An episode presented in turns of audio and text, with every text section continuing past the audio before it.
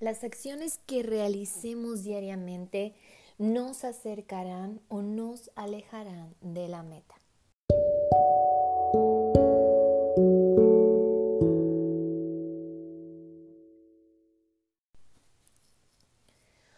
Hola, ¿cómo estás? Mi nombre es María José de Nutrición Emocional y te doy la bienvenida a este podcast. Estoy muy emocionada por poder compartir contigo el tema Preparando el camino para cumplir metas.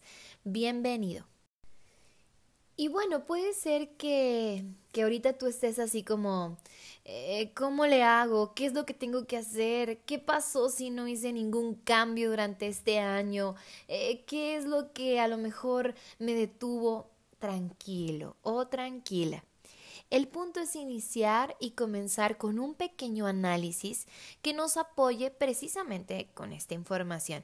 Y es que para poder alcanzar cosas, eh, vivencias, metas, es importante de tener un deseo muy, muy fuerte, un deseo ardiente que nos conecte de una manera muy importante y muy poderosa hacia ese objetivo. Se debe tener un motivo muy, muy específico y muy definido y obviamente dedicarle el tiempo necesario para poder lograr. Y bueno, es ahí a lo mejor donde tú te puedes preguntar, ¿y, y de dónde empiezo? Pues primero comienza con tus prioridades. ¿Qué es lo que diariamente tú le dedicas mayor tiempo?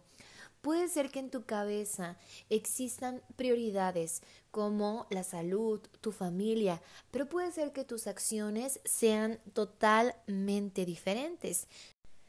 Y bueno, para poder alcanzar esas metas tienen que ser bien planeadas. El primer punto es que sean específicas. No podemos arrojar metas como quiero ser feliz, eh, eh, deseo estar saludable. Sí, pero para ti, ¿qué significa la felicidad? Para ti, ¿qué significa eh, ser sano? Para ti, ¿qué significa alcanzar este título o graduarte?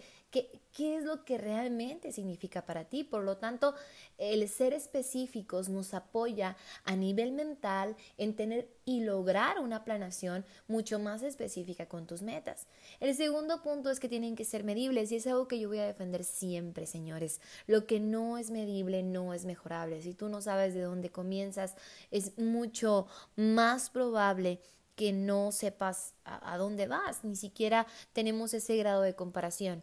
El tercer punto es que es importante que sean significativas y esto va acorde muchísimo con tu misión personal y para poder alcanzar una misión personal pues incluye mucho, mucho estudio y, y, y también conectar con nuestro ser y ser obviamente mejores cada día.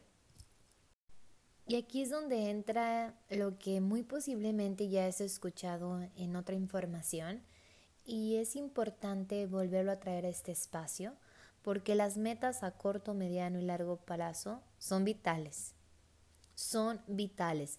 Las metas a corto plazo son aquellas metas que se alcanzan en menos de un año, sí o sí.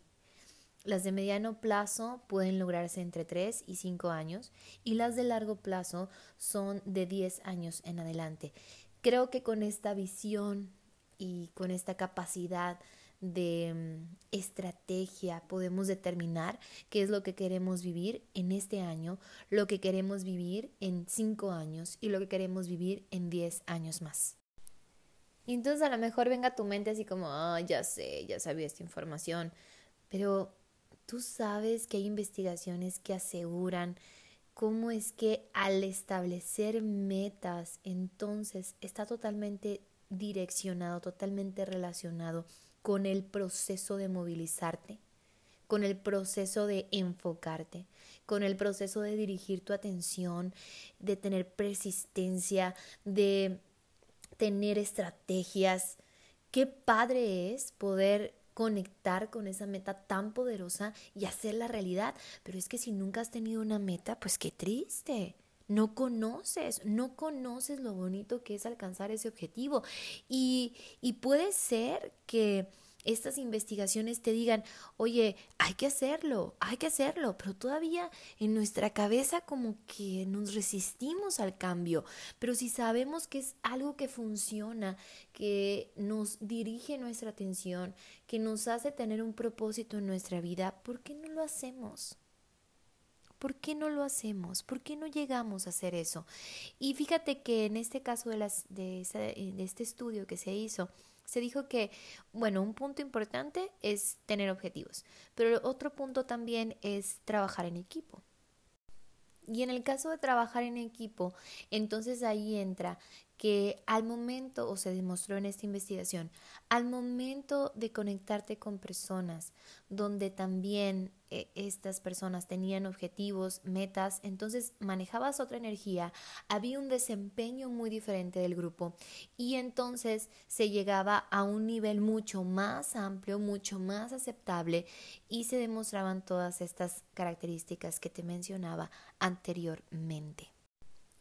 Y entonces a lo mejor te preguntes, ¿qué es lo que puedo hacer para alcanzar ese objetivo? Si ya lo tengo en mente, si ya soy específica o soy específico. Yo ya sé qué es lo que quiero, entonces, ¿por qué no lo cumplo? Bueno, ¿qué te parece si vemos algunos consejos que nos ayuden a alcanzarlas? El primero es que menos es más, es decir, entre menos Gegere le pongas, es más fácil que alcancemos esa meta. Si tú quieres lograr hacer ejercicio, ok, haz ejercicio, pero deja de poner esos peros que te limiten a hacer tu meta a corto plazo, por ejemplo. Y en el caso de las metas es necesario que seamos realistas. Si nunca has corrido, si nunca has hecho ejercicio, si nunca has guardado o ahorrado dinero, si nunca has tenido salud, si bien exagerado me estoy yendo al tema, pero si no has gozado de eso y de repente quieres tener una salud magnífica y de repente quieres ahorrar millones de pesos y de repente quieres correr un maratón, entonces eh, es donde los sentimientos de frustración entran a todo lo que da y esto es porque dejamos de ser realistas. El tercer punto es que lo más importante es demostrar concentración y enfoque. El cuarto punto, no la pienses no la pienses, vamos, vamos, vamos, vamos, vamos, hay que hacerlo. Vamos ya, hay que hacerlo. No, es que mañana, no, es que en la tarde, no, es ahorita. Si tienes el tiempo, si ya te abriste el espacio, es ahorita, no es en enero, no es en febrero, es ahorita. El quinto punto es que todos los días deben de ser de actividad, o sea, todos los días tiene que haber algo, un poquito de tu meta. A lo mejor un día va a haber un 80% cumpliendo tu meta, pero a lo mejor otro un 10, un 20, un 30, pero todos los días es importante que trabajes en esa meta tan, tan viva y tan provechosa. El segundo es aprovechar los momentos. Si podemos hacer muchas actividades a lo mejor a la vez, nos va a apoyar bastante si te andas cocinando y en eso andas escuchando un audiolibro y escuchas este podcast y haces ejercicio. Eso quiere decir aprovechar los momentos. El séptimo consejo es agendar las actividades, que yo creo que es algo que ocupamos trabajar. No podemos perder una cita de negocios, no podemos perder una consulta en este caso mío, no podemos perder porque a lo mejor no nos programamos bien, porque eso sería falta de organización en nuestra vida y eso puede ser un limitante que nos esté quitando de alcanzar las metas a corto, mediano y largo plazo. Y el octavo que a mí me encanta, y ay, qué, qué bonito es que todos lo aplicáramos, es las tareas que menos te gusten, hazlas primero. No la pienses.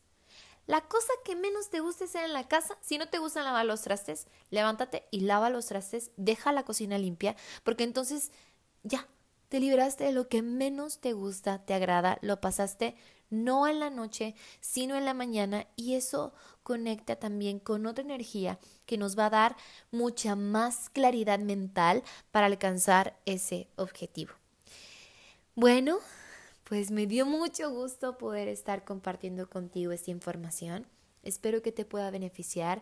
Comparte el podcast si es que eh, algo te ha gustado o quieres que alguien más se beneficie de esto. Y te espero en mi Facebook también como María José Nutrición Emocional. Mucho éxito.